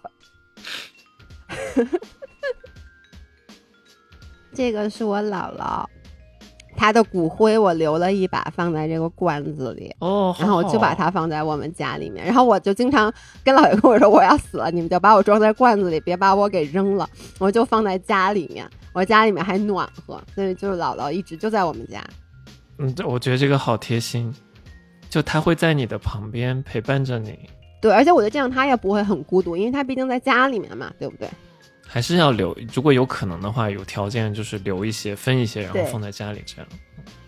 嗯，我们刚刚各自休整了一下啊，没想到啊，把这两个人说的，对，因为我们俩就是就是很脆弱、很敏感的，不会把球鞋跟内裤一块一块洗的人啊，对吧？又出来了，又变成了除了我在李叔节目上之前那个尿浇头的故事，前两天还被粉丝 在各个粉丝群里面 Q 到，又多了一个梗啊。我还以为前两天在粉丝见面会上表表演了一下尿浇头，这也太狠了。调节一下情绪啊，因为刚才其实我们在录音之前也有过一个关于比如说浪漫的定义的小讨论，对，就什么是浪漫？因为大家一般想到浪漫，觉得 romantic 啊，必须得是谈恋爱，是吧？哪怕是这种暧昧呢，才会让我们想到浪漫这个词儿。对，但是在老爷包括小苏看来，生活中有很多的浪漫，可能是跟情情爱爱没有什么关系的。比如说，你到了一个城市，闻到它的气味，你闻到一个咖啡香，然后想到了某一个人，甚至是跟自己已经过世的亲人相关的，然后都是一种不一样的浪漫吧。啊，但是呢，对我来讲，浪漫就是求情爱爱，只有情情爱爱才是浪漫。别的转的，好，好硬的转场啊！你发现没有？李叔哎每一次说，比如你看他刚才就这期节目啊，他说啊，我我跟一个女孩儿聊天儿，我跟一个就是你连聊天儿什么关于哪儿什么什么味道都一定是关于女孩儿的，你就没跟男孩儿聊过天儿？嗯不是你是不是只跟男的录过节目呀？就聊天儿都是女的，他跟我聊天啊，他还跟我一起去过泰国呢，我们还睡过一间房间呢。那不一样，那不一样，是吧？夫夫是是是别的男人吗？那那绝对不是，别的男人都是脏东西。哎呀，你又有什么情爱故事了？来来来来来，我为了缓和气氛啊，我为了嗯缓和气氛，我牺牲我自己，我来讲一个浪漫的啊情情爱爱的故事。这个故事呢，发生在应该是我大一，呃，顶多大二的时候。我那时候在学院路上学嘛，啊，五道口那边，我们那边就是所谓八大学院。我在那个北科大，然后对面是地质，旁边是石油啊，北语那边是北航啊，北一啊，北影、北邮，哎，八大学院，哎，背了一遍。也正因为这个原因，我们在那个时候其实还是有一些机会能够接触到其他学校的女同学的啊，特指女同学啊，男同学我也不想接触，我们就全是男的，我不想再接触男的了。结果呢，就在一个夏天的夜晚啊，有了这样一次浪漫的邂逅。就是那天我我忘了我干嘛去了，反正有可能是去那个北一那边的一个什么小店儿去学什么陶艺，我忘了，反正一个课余活动吧。结束的时候已经挺晚了，已经晚上十点十一点了吧。然后我就往我们学校溜达，结果就在，反正就相当于四环跟学院路的那一个交叉的十字路口的，恨不得就是马路正中间，躺着一个女孩儿，啊，一个姑娘。马路中间躺着一个女孩儿，对，就在十字路口中间躺着一个姑娘。这是不会被撞到吗？听起来很吓人。对啊、对啊、对。我当时看到她的第一反应就是说：“我你你躺那个位置也太危险了吧！你要这样找地儿躺着的话，能不能往前挪两步啊？是吧？”当时我走近了一看，很明显是喝多了嘛，就是喝醉了，不是寻短见的。然后我就说：“你喝醉了，旁边有有那个是吧？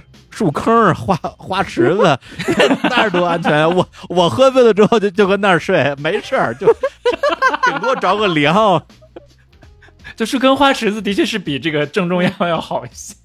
是啊，有时候真的就是早上一睁眼发现，哎，我在哪儿 那种感觉。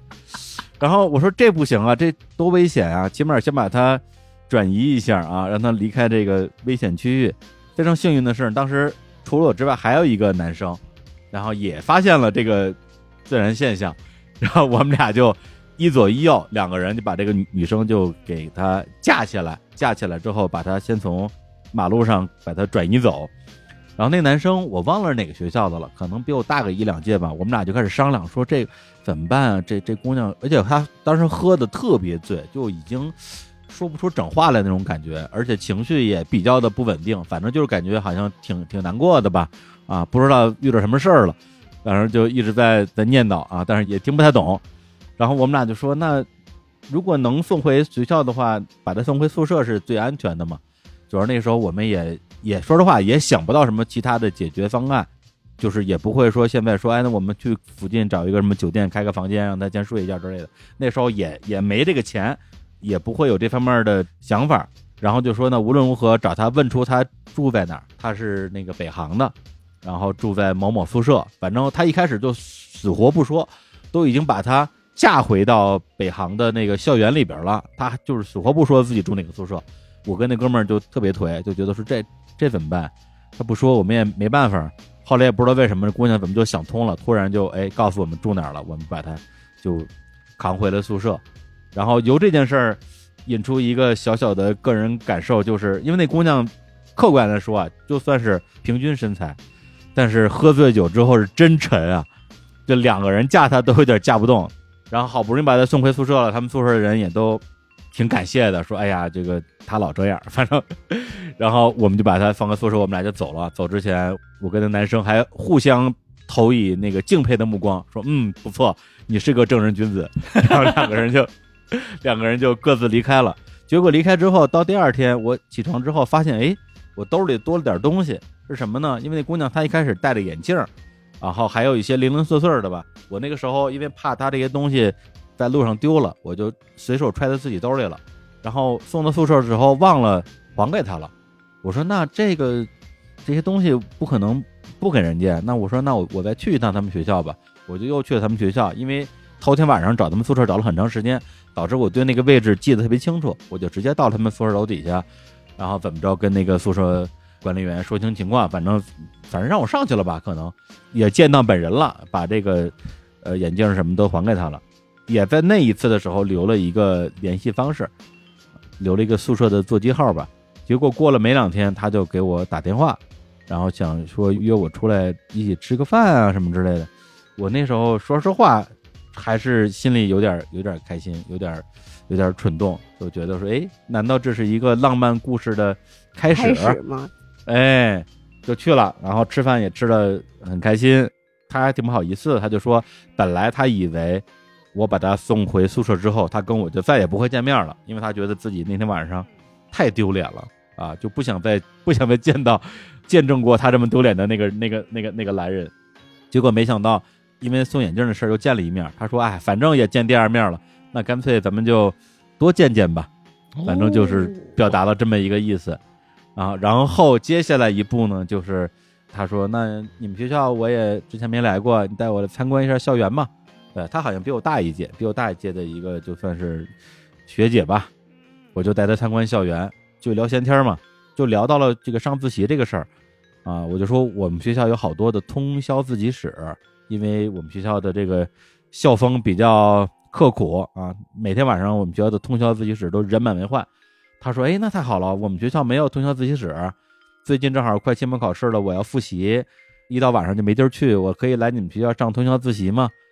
然后我就傻不愣登的说：“行啊，这这这么多教室呢，我们这个阶梯教室甲乙丙丁那边还有平房，全是通宵自习室，待会儿你自己来呗。”他说：“那那么晚，我自己来，我觉得有点儿。”不是李叔，你不是挺行的吗？什么叫你自己来呗？后来才行的，原来也不太行。事儿过去了，才才醒过闷儿来，说：“哎，他是不是那个意思？就这种。”这真赢了。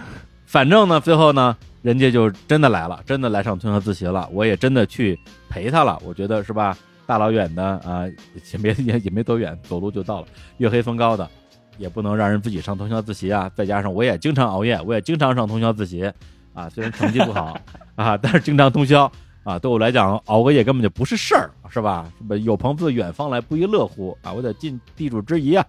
哎，我就去了。去了之后带他，好像是我我应该是去的我们学校的平房的通宵自习室，因为我们学校有好多通宵自习室，就是一进学校的。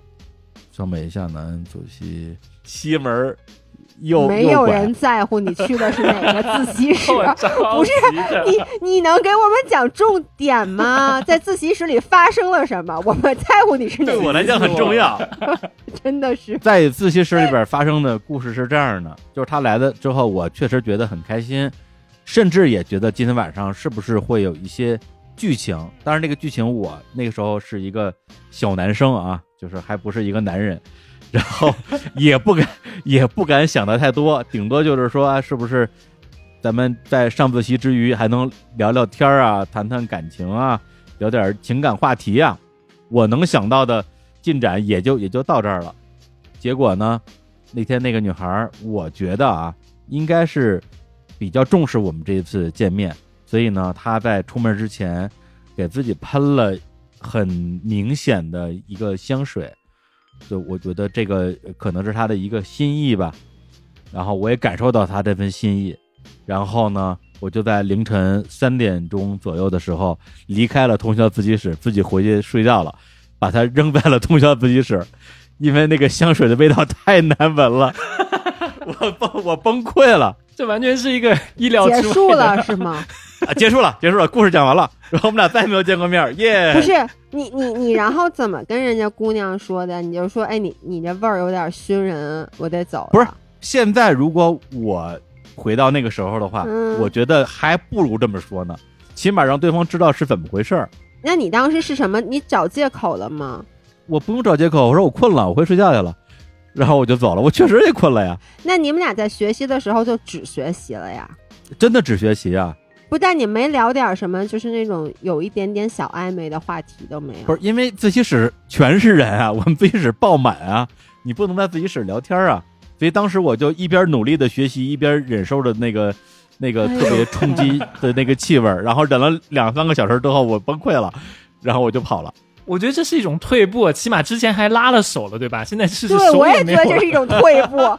不是你起码之前还到人家，还在人家看了 Channel V 呢，你你这个 说老实话，就那天晚上那个，我当时的那种绞尽脑汁在想怎么能够逃脱的情况之下，就算拉了手也不记得了。哎哎，我八卦一下，这个女生是你记那个 Channel V 的那个女生之啊后的第二个女生吗？啊，不是不是不是，你后来中间有过女朋友是吗？呃，没有，不是也没有，都不是女朋友啊，这都被你哎我现在发现了，这真不是。没毛病，你有女朋友就怪了。我想跟你说，你这个简直 不是，但我觉得其实这一次李叔是受害的，就是这个香水太呛了。问题是在于说，如果这个情况换成你们俩的话，你们该如何处理呢？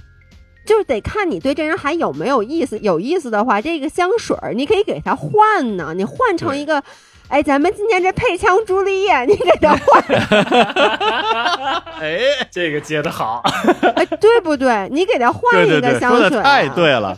如果说啊，它是因为啊它本身的体味，就是它本身自身带的这个味道，你觉得跟你你不喜欢，就比如说你俩荷尔蒙不 match，、嗯，我还可以接受。哦，但是你只因为人家那天身上掸那香水儿你不喜欢，你你你，我我真的觉得，如果是我的话，就是我要真。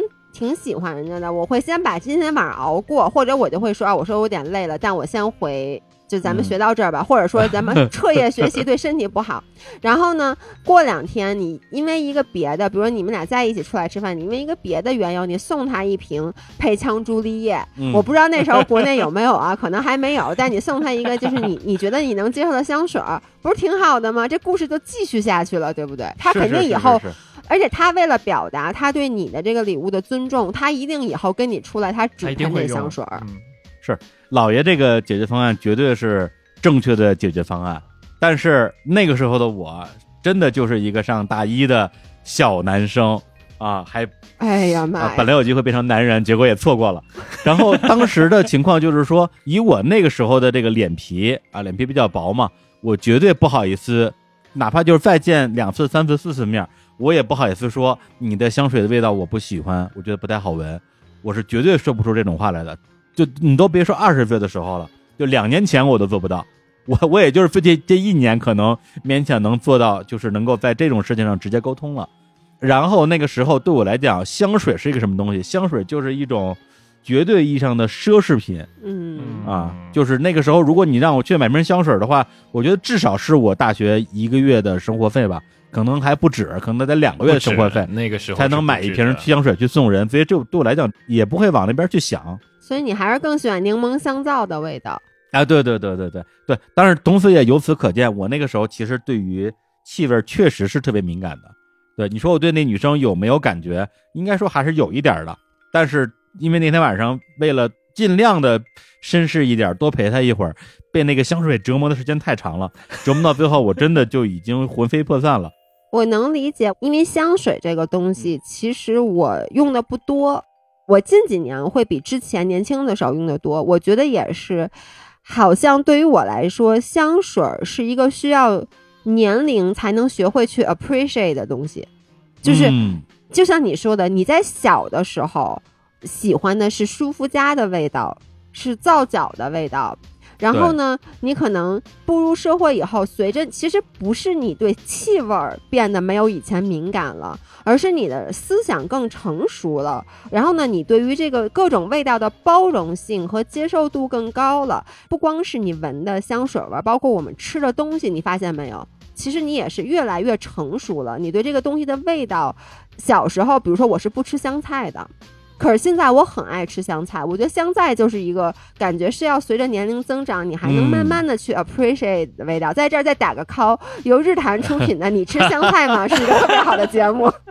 对，我自从录了那个节目，我最近炒饭也放香菜，煮挂面也放香菜，我做任何东西都放香菜，太奇怪了。对，而且你说的特别对，就是小的时候对于好闻的味道的。想象力和定义是非常的窄的，对，以至于比如说我工作很多年之后，别人问我说：“哎，那个你平时会喜欢什么样气味的香水呢？”呃，我那个时候会非常酷的说：“我认为最好闻的香水的味道就是。”洗发香波的味道，当姑娘们从大学的澡堂子里成双结对的走出来，头发湿漉漉的，他们都是洗发香波的味道，这就是最好的香水。说完之后，我觉得哇，我好浪漫，我太浪漫了。后来发现，哎呀，纯粹就是没有闻过好东西。对，是的。而且我就在想啊，假如当时的那个女生，她当时也喷了香水，但她喷的是什么香水呢？是配枪朱丽叶的一款香水。我不是香水。那这个故事的结果是不是就会变得很不一样？对，那关于我不是香水这款香水，它到底是怎么回事呢？来，有请老叶给我们讲解一下。因为我们接了同样的商务，所以我自己用这个 Not a Perfume 用了可能有小一个月的时间吧。确实，肯定肯定比你懂，好不好？你这个我现在觉得真的是太可怕了。哎呀，就这款我不是香水，它其实从严格意义上来讲，人家。真的不算是香水儿，所以它这个名字，我觉得是在表达一种态度。因为刚才我说了，其实我们，包括我自己，我对那种刺鼻的香水到现在为止还不能接受。当然了，它对于我是刺鼻的，其实可能对很多人是很喜欢的。但是我不喜欢的香水是什么样的？就是太抓人了。我觉得很多香水会掩盖住这个人本身。你有没有？经历过这种，就是你可能在职场上会遇到一些人，那些人身上的味道，他是会让你记住他。我也能理解，其实很多人喷香水，他是希望他身上的气味变成一个 statement，就你一闻到这个香水，你就想到我，有点像香格里拉的大堂，就是全世界的香格里拉都是一个味儿。我能理解这个他本身的初衷。对，甚至我听说有一个朋友吧，就是他每一次去见客户之前，甚至会在自己的。手上在跟人见面之前喷一点他的那个香水，然后跟对方握手的时候就把自己的这个香水的味道留在对方的身上。来让对方记住他。哇塞，他他要跟人一个 已已婚男士握了手，很容易引起误会的，好不好？就留在了这位男士的手上，这男士脖子痒，他一挠脖子，然后晚上回家，他爱人一拥抱他，这完蛋了，我跟你说。你身上有他的香水味，是吧？对，所以我我就想说，对于我来讲，很多人身上的香水，我觉得，我觉得是用过了，所以这个香水儿。已经不是说变成他的 statement，而是把他整个人都给掩盖住了。我觉得这个就不是一个好，或者不是说这不是一个好香水，而是你这个香水选错了，你的气场跟这个香水不匹配，你被这个香水给压过了。Not a perfume，我不是香水，它最好的是，它这个香水啊，千人千面。就什么意思呢？因为它这里面不像很多香水，我们说都有什么前中后香，它只有一个成分，就是超级龙涎醚。什么是龙涎醚呢？基本上我们用的所有的香水，它的底香就是那个母香，那个 base 就是龙涎醚，然后再往里面加上其他的各种的 ingredients，让它成为自己一个独特的香水。所以呢，这个母香它本身的作用是什么呢？它是体香的催化剂，就是它。根据你每一个人，你身上的荷尔蒙，你身上的状态，喷在你的身上，每一个人都会散发出不同的味道。那我觉得这个好处是什么？就是这个香味绝对不可能驾驭你，一定是你驾驭这个香味儿。它就是你，对，它就是你，它是你身上的这个催化剂。而且呢，虽然说啊，就这个香水。很神奇，就是它只有一个味道。我刚才说它没有前中后调的味道。那很多人会不会觉得说，哎，这个香水有点单调？但是我觉得不会的，因为第一，每个人喷上它味道都不一样；第二是。你其实根据你状态，你身体的状态，它会自然的产生只属于你的前中后调。因为很多香水它的前中后调其实是根据这个香水喷到你皮肤上之后，它挥发的程度，所以它会在不同的时间显示出不同的香气。但是这个香水喷在你身上，比如说我刚才今天早上起来我喷了这个香水，然后早上起来是一个味道，按理说它不应该变味儿，对不对？但我出去跑步，我在跑步的时候，我身体是发热的。这个时候，我的肾上腺素分泌很多，然后我的激素是一个顶点的水平。这个时候，这个香水就不一样了，它的味道从早上我觉得是那种很稳定的，有一点皂香，就是你很喜欢那种有一点皂香的味道，变得更加的激烈了。因为当时它我的荷尔蒙很激烈，然后呢，回到这儿。我现在在跟你们录音频的时候，我又坐在这儿，我又是一个很安逸的状态，然后它那个味道又没有之前我在跑步的时候那么强烈了，所以它其实是有每一个人都可以去定义自己的不同的味道，并且呢，刚才说了它不是是一个底香嘛，所以呢，你其实可以自己根据你每天的心情在上面去叠加其他的香水，你知道它的好处是，它可以把你之前的每一瓶香水变成一瓶新香水。因为你只要叠加了它，它又会是一个不一样的味道。怎么着？听我说完以后，是不是很心动？而且我这个香水男生也可以用，真的。前两天李叔寄给我了这个，感觉就是，首先我特别喜欢他这个态度，我特别赞同刚刚老爷说的，我很害怕那种需要通过香水来非常 aggressively，就是很侵略性的让对方记住自己的这个行为。我是觉得这是欠考虑的一种做法。然后刚刚老爷说了，就是它是千人千面、千人千香吧，应该是可以这么说。那也就意味着它不会撞。比如说你见到这个人说：“哦，这个是某某某品牌的某某某香水。”你一闻就闻到，你觉得很没有意思。但是如果是 Not Perfume 的话，每一次都会不一样的，我觉得还挺有意思的。而且之前我记得是有个说法，说香水是一件看不见的衣服，就像一个服装一样。那么这件看不见的衣服在我不是香水，这个香水的作用之下，是一件不但看不见，而且还千变万化的衣服。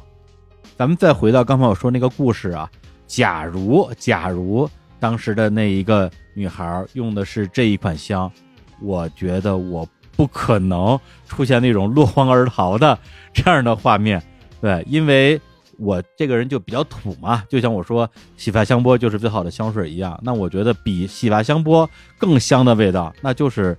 姑娘身上自己的体香，我觉得我就没有在姑娘身上闻到过什么不好闻的味道，所以她如果是用这款香水去放到她自己身上的体香的话，那这个绝对迷倒一个十八岁的少年。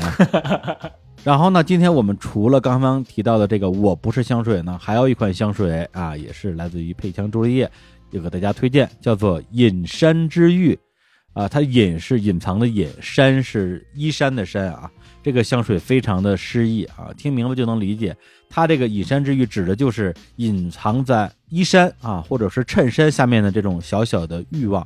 很多时候我们呢不用语言，但是可以用香水来表达自己。比如说，说我可能没没有什么效果，比如小苏吧，啊，比如说衬衫的纽扣啊，稍微松开那么几个啊，露出一点点。哎呦妈呀！天哪！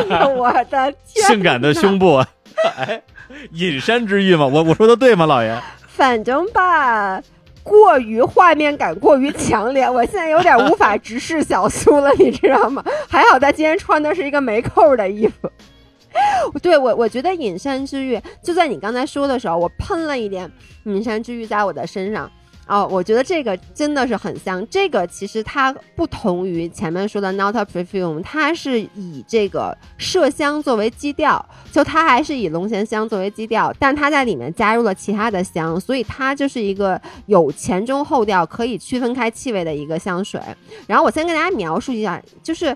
前面说了，我们的语言很匮乏，所以我直接在这儿给大家，我就是直接去读，怎么说呢？这个产品上写的，它的前调是茉莉精粹，就是茉莉花香；中调是棉花。坦白讲，你现在问我棉花是什么味道，我无法形容出来。但是棉花给我的感觉，就如果你说棉花有没有味道，像我说了，我觉得连太阳都有味道，它是有味道的。但是茉莉花的味道，我觉得我一说，大家都能立刻想起来，说啊，茉莉花是什么味儿？是我说棉花，你们可能想象不出来，但是我觉得用一个画面感去描写吧，就是棉花给我的感觉就是很温暖的被拥抱的感觉，然后。可能有点像，你知道小时候咱们在阳台上，你们有没有在阳台上晒过被子或者晒过衣服？肯定晒过呀。就尤其是被子，就是里面有棉花的那种被子。你晒完了之后，我记得小时候我会把那个棉花那被子就一下盖在头上，就把自己包裹起来。其实那个时候你闻到的就是棉花的味道，温暖又蓬松。对，温暖又蓬松那不是螨虫的尸体的味道吗？你说的也也是对的。没有没有，大概我了解，就是老爷你想说的那个太阳的那个香味儿吧。对，它其实就是一种，我觉得太阳晒完被子的那种味道。我现在想象起来，就是温暖又蓬松的味道。然后它最后的后调就是白麝香，所以就是这是一个我觉得比刚才说 Not a Perfume 更加复杂的香水，所以它更加适合比较精致一些的人。然后。我非常喜欢这个味道，因为它也是不抢的味道。别看我刚才形容了这么多，它有这么多味道，你可能想象啊，它我刚刚说它也是比较复杂的味道，但这个味道不抢，它其实也是一个很温柔的味道，然后是属于那种，哎，你知道怎么说？就是你知道你有没有那种就不经意间因为一个什么事儿，你会心里就是感觉痒一下的那种感觉？我觉得这个香水会带给我那样的那种怎么说心情吧。嗯我已经用尽了我的全力去描述一款味道。好，那我下面也用尽我所有的词汇来形容一下这个香水的味道啊！我刚刚也喷了一下，嗯、我觉得就是特好闻，完了，这差不多了吧？哥们儿，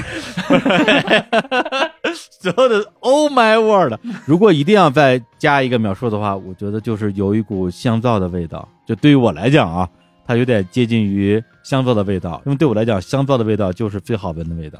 其实这个香水比 Not a Perfume 更加的有李叔喜欢的那种男女之情的感觉。哎，哎，你觉不觉得？我刚才其实本来还想说，虽然它只是一个香皂的味道，但是对我却有着致命诱惑，也不知道为啥。对，我觉得它是更多有男女之情的味道的。你知道这个味道让我想起了，也是我上次征集留言的时候唯一一条关于缠绵的味道，就是缠绵是什么味道？我觉得隐山之玉就是这个味道。我给大家读一下这个留言，然后你们想象一下这是一个什么样的味道啊？他是这么写的：这是一段比较隐私的味道。我记忆中的味道是秋夜里风的味道。大学三年级，我和初恋男友在校外租了个房子，每晚的温柔缠绵既幸福又紧张。然后枕边会放一个 BB 机，随时等待接收辅导员查寝的信息。过了晚上十点钟，BB 机没有响起，我们便可以安然入睡。有一天晚上九点五十，收到寝室盟友的留言，十分钟之后查房，我和男友从床上弹起来，迅速穿好衣服，然后以百米冲刺的速度向学校跑去。由于刚刚点儿点儿点儿点儿，你们懂的，所以我们腿软的不听使唤。秋风，秋风还在不断的给我们阻力，我俩边跑边笑，越笑越大声，越笑越没劲儿。当时我对他说了一句话。也许我们不会走到最后，但每年秋天起风的夜晚，我一定会想到你，想到这个时刻，想到我们奔跑的青春。好美啊！哇，就这一段留太有言，画面感了。你知道整个这个故事，我觉得就是隐山之玉的味道。这个故事本身有一种隐山之玉的味道，没错，这个形容太贴切了。而且你想想，还是用 BB 机的年代，那说明跟我是一个年代的。你看看人家，再看看我，真的，你看看人家人家已经租房了是吧？人家都已经腿软了，李叔，你的腿怎么还那么好使？对我怎么跑那么快啊？所以这个缠绵的味道是香水给人的遐想，但我其实对这个我也喷了一下，我更多的感觉到是一种很克制的浪漫在里面。但正是因为有这个克制，而会让人感觉到更加的充满着一种暗流的欲望的涌动。欲拒还迎，对对对，是这样子。它不是那种特别烈的，或者说特别刺的，也不是让你觉得我闻到了这个了以后，我就想立刻扯开衣服，倒不是那样子，就是那种挠你一下，对，因为还有辅导员可能会查房。对，对，辅导员这个角色很重要。你看，两个人如果是整夜缠绵，然后 BB 机响了，说辅导员查寝，俩人把那 BB 机直接砸了。什么辅导员 缠绵到天亮？哎，这就不是隐山之玉了。对，这就不是隐山之玉了。对，对，BB 机一响就得往回跑，一边跑一边说说笑笑。哎，这种感觉就对了，太棒了。哎呀。陷入到深深的回忆里面了。哎呀，哎，普鲁普鲁斯特了，普鲁斯特了。聊到这儿的话，我相信我们的听众也对于我们给大家推荐的这两款来自于佩枪朱丽叶的香水有了更深刻的理解啊！大家如果想要亲身的去感受一下什么叫我不是香水的香水，以及什么叫做隐山之玉啊，就是小苏说的欲拒还迎。那么大家就可以去配枪朱丽叶的天猫旗舰店购买这两款香水，而且现在正值双十一大促期间，咱们日坛的听众在享受提前保价双十一超值优惠的基础之上，还能够额外获得更高价值的专属赠礼。那么现在这个价格是这样的啊，购买五十毫升的规格的香水，原价是八百一一瓶，日常的优惠价是六百一十九。还额外赠送含三支五毫升香水小样的虎年限定香水套盒和便携化妆镜一个，然后购买一百毫升的香水呢，原价是一千零五十一瓶，优惠价格是七百九十九元，额外赠送复仇女神香薰蜡烛一个，七加一及八个香型的香水小样套组，以及一支一点七毫升的香水小样。天哪，怎么送这么多东西？不确定自己喜欢哪个香型，想要多闻闻、多试试的听众呢，也可以直接购买店里边的七加一香水小样套组，一共八个香型的香水小样，原价二百八十元，日坛专属优惠价一百九十九。那购买方式呢，就是刚才我说的，去佩香朱丽叶的天猫官方旗舰店，你去跟他的旗舰店的客服报暗号“日坛公园”，就可以领取优惠。或者大家也可以去日坛公园的微信公众号后台回复关键词“香水”啊两个字香水”，就可以获得优惠购买方式。当然了，大家也可以备注“姥姥姥爷”是一样有效的。哎，对不起，我要来抢。其实他备注什么，大家备注什么，对于我们来说并没有影响啊。但是姥姥姥爷比你们备注的什么日坛公园是吗？啊，比你们比好记。姥姥姥爷多么好记，对不对？但是对于日坛公园的听众来讲，还是日坛公园更好记一点吧。啊，那好吧。呃，说正经的，还是非常感谢老爷啊，跨刀助阵，帮你念广告。对，还贡献了内裤跟球鞋一起洗这么好的段子，这段子我能说一年。下回我帮你洗一个，真没事儿，特好洗。不，我不，我给你钱，你不给我洗行吗？呃，然后同时，我觉得今天跟小苏还有老爷今天一口气把节目录下来之后，我最大的感触还是你们关于气味的很多的这种。个人回忆，就包括我们从头到尾一直在说的这个普鲁斯特效应，然后甚至给了我一个触动，就是关于气味的记忆到底是什么，或者说这个普鲁斯特效应到底是什么？因为刚刚在小苏那一趴，我们讨论过，说要不要让前人的气味继续留在自己的生活里啊？我们到底是应该督促自己尽快的走出之前的生活，还是可以让他？更多的陪伴自己一段时间，那这个事情在我看来，其实跟后来姥爷讲的他关于他和他的姥姥之间那个故事是有其共通之处的，就是气味，它在很多情况之下，它会让我们想到过去的时光，会去想到过去的自己，会去想到曾经陪伴过自己，但是现在已经不在身边的人。那么这些气味带给我们的体验，在我看来，我觉得。与其是一种回忆，我觉得更多的是一种陪伴，甚至是祝福。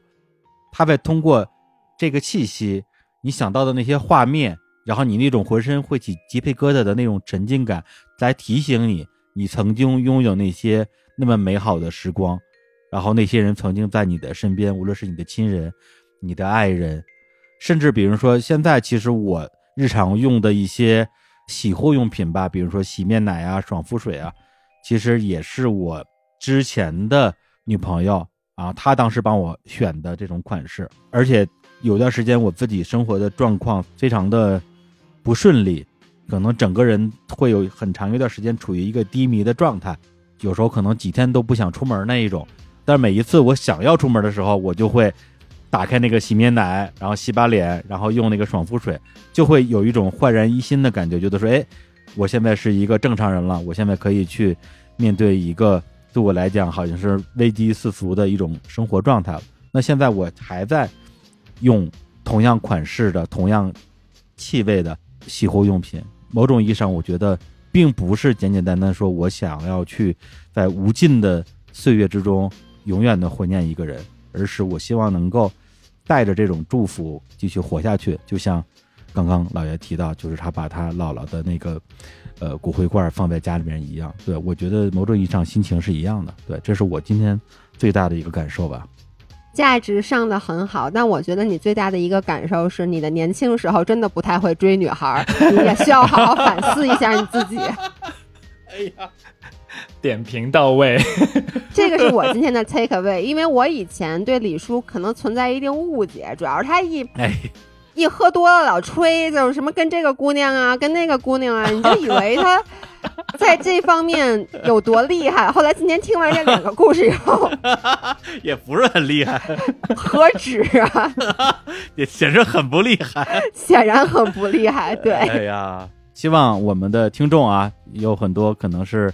非常年轻啊，比我们年轻二三十岁的年轻人，正处于啊青春浪漫的时候。这个时候，如果你们啊不要像李叔这么可爱，能够早点早点了解一些关于香水的知识，能够用香水作为一件美丽的衣裳啊，把自己装扮起来，也许你们将会拥有更浪漫的人生，少一些惨痛的回忆啊。总结完了，可以可以。好。那我们今天跟大家回忆往事就回到这里，然后也希望大家在未来的人生之中，可以凭借着无论是香水还是其他的好闻的气味，激发更多关于美好的普鲁斯特的瞬间。那最后呢，让小夫给大家再推荐一首歌。好啊，其实我之前是没有了解过配枪朱丽叶这个品牌，然后这一次是通过节目。呃，了解到了这个品牌，也很喜欢它的这个理念。就其实朱丽叶是不需要死的，就是女孩也是不需要去委曲求全、顺从一个模板，嗯，去当别人眼中的好女孩。就是每个女孩，我觉得都是应该被自己，在被别人之前，要先被自己好好的爱。所以我选了最后这首歌曲呢，是麦当娜的《What It Feels Like for a Girl》。然后这一次我们听到的版本是法国的电子音乐人 Stephen Pomponiak 的混音版本。这首歌的原曲是在2001年收录在麦当娜的第八张个人专辑《Music 音乐殿堂》中的作品，距离现在已经是二十年前了。然后我们今天会听到的这个是零四年的重新由 Stephen 所制作的 Remix 版本，但是依然是一个非常。前卫而且非常反骨，也很时尚的这样一种听感，我非常的喜欢，所以留在今天的最后。不论是 Not Perfume 非香水，或者是我不是香水，或者是隐山之玉也好，呃，我相信这个配香朱丽叶带给人的这种很强烈的这个冲击感，大家不妨在音乐中去寻找一下这样子的感觉，然后找到自己喜欢的那款香水。像刚刚李叔所说的一样，它是一个看不见的衣裳，穿上它。去找到你自己美好的瞬间，对。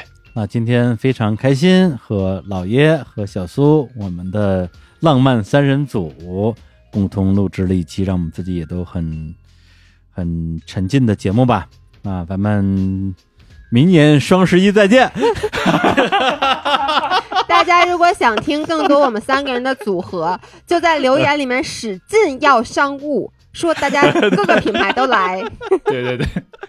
对对，好的，就在这首歌里边跟大家说再见，拜拜，拜拜，拜拜。